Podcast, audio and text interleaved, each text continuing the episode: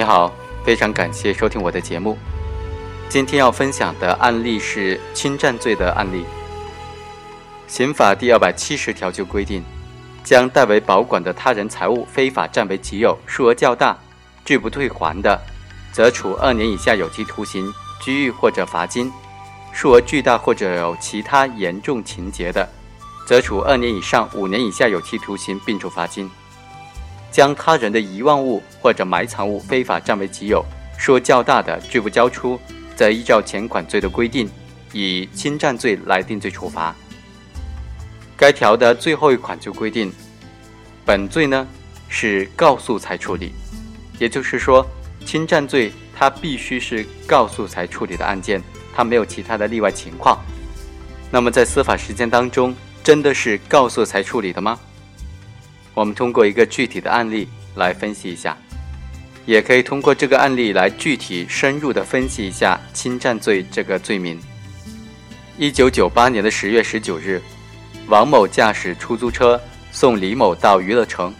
李某下车的时候就将随身携带的背包遗忘在车内，背包当中有现金一万三千多元和其他的物品。王某发现了乘客李某遗忘的背包之后，就将背包带回家了。看见背包之内有巨额的现金，于是想将据为己有。他将这个包藏在了家中电视机的柜内。当天晚上，公安人员就找到了李某。李某当时就否认说根本就没有见到包。结果，公安机关在王某的家中进行搜查，当场查获了这个包，王某才承认他确实是隐匿的这个包。在庭审当中，辩护人就提出。王某将李某的背包拿回家之后，完整的将它放在柜子当中，又出门去拉客了。这个行为呢，就说明他主观上并没有侵占遗忘物的故意，客观上也没有侵占遗忘物的行为，而且犯罪的情节显著轻微，危害不大，不应当按照犯罪处理。另外，根据刑法第二百七十条的规定，侵占罪是自诉案件，不应当由检察机关提起公诉。法院经过审理，就认为。王某以非法占有为目的，将李某的遗忘物隐匿在家中，数额巨大。在公安人员向他询问的时候呢，他拒绝交出，已经构成了侵占罪。辩护人所提出的主观上没有侵占遗忘物的故意，客观上没有实施侵占遗忘物的行为呢，而且情节显著轻微、危害不大的这种辩护观点和客观事实不符。本案涉及的遗忘物数额巨大，由公安机关侦破此案。并且移送检察机关提起公诉，有利于惩罚犯罪、保护被害人的合法权益。因此，本案由检察机关提起公诉，并没有多大的问题。最后以侵占罪判处王某有期徒刑两年。其实，将人民法院直接受理的侵占他人遗忘物案件作为公诉案件审判，在司法实践当中是非常不符合有关法律规定的。但是在实践当中啊，我们也发现偶尔会出现这样一些违规违法的情况，将作为自诉案件的侵占罪直接作为公诉案件进行审判了。法院的理由就很简单，他认为本案呢作为公诉案件处理，并不违背立法的本意，是正确的。侵占他人遗忘物的行为，一般是和被害人关系比较密切的人实施的，被侵害人告诉与否，往往会涉及被害人的利益。所以，刑法第二百七十条第三款规定该罪告诉才处理。法律作出这样的规定，完全是从保护被害人的利益出发的，并不意味着行为人的行为不具有社会危害性，可以不受到刑罚的处罚。本案被害人李某和被告人王某之间没有任何的利害关系，案发之后只知道自己的背包遗忘在出租车上，至于是哪辆出租车，司机姓谁名谁都不知道。在这种情况之下，李某想要追回遗忘物，只有求助于具有侦查职能的公安机关才能够告破。为了使犯罪分子受到法律的追究，即使失主不告诉公安机关侦破此案之后，也可以将本案移送检察机关提起公诉。当然，我们认为呢，本案确实是属于管辖错误了。侵占罪，法律明确规定是属于告诉才处理的案件，怎么可以作为公诉案件移送审查处理呢？具体说来呢，主要有以下几个理由：第一，依据我国刑法、刑事诉讼法的规定，侵占罪是告诉才处理的案件，属于自诉案件，这是刑法所做出的明确的规定。告诉才处理的案件就是自诉案件。关于自诉案件的范围，《刑事诉讼法》第一百七十条列举的三种情形，其中就包括告诉才处理的案件，被害人有证据证明的这种轻微的刑事案件。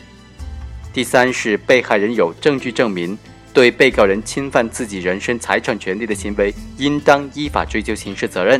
而公安机关和人民检察院却不予追究。显然。我国法律和司法解释都是将侵占案作为告诉才处理的案件，属于自诉案件。根据刑事诉讼法第十八条的规定，自诉案件应当由人民法院直接受理。第二，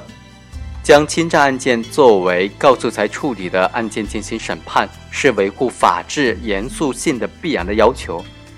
有法必依是社会主义法治原则的一项重要内容和必然要求。刑法既然将侵占案规定为告诉才处理的案件，那么就必须认真的执行，否则就会损害法治的严肃性和统一性。另外，这也是维护司法程序公正的客观需要。在当前的司法实践当中，重视实体法、轻视程序法的观念还在一些司法人员的头脑当中不同程度的存在。在他们看来，司法公正只要是实体公正就可以了。只要最后犯罪分子得到惩罚，司法公正就实现了。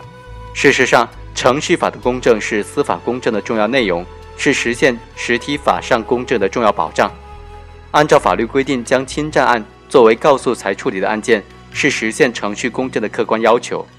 司法实践当中，只有做到实体和程序两方面的公正，才是真正的公正。第三。侵占案依法告诉才处理是尊重当事人诉权的表现，也有利于司法机关集中力量打击严重危害社会的犯罪分子。刑法将侵占案规定为告诉才处理的案件，实际上就是把这类案件的起诉权赋予了自诉人，起诉与否是自诉人的诉权，自诉人完全可以根据自己的意志来决定。如果对于侵占案件，公诉机关提起公诉，而法院也将之作为公诉案件来审判，这就剥夺了自诉人的诉讼权利。另外一个问题是，抓获了犯罪嫌疑人之后，发现是属于告诉才处理的案件，那么是移送检察机关提起公诉，还是由失主或者受害人决定是否提起自诉呢？根据我国法律的规定，这个答案显然是后者。就告诉才处理这类自诉案件，公安机关。因失主或者受害人的求助而使他的合法权益得到应有的保护，这是司法机关应尽的职责，仅此而已，并不能够由此再进一步的产生替代他行使诉权的权利。此外，与公诉案件相比较，告诉才处理的案件毕竟有它的独特之处，这类案件所包含的犯罪在社会危害性上比公诉案件明显要轻一些。所以在立法的时候，立法者就将这类案件规定为自诉案件，由受害人决定是不是要交付国家司法机关审查和裁判。在一定意义上呢，这也是有利于节省国家司法资源的投入，以集中力量去惩罚那些严重的危害社会的犯罪行为的。总之呢，本案法院将被告人王某的侵占案件作为公诉案件审理是不正确的。以上就是本期的全部内容，下期再会。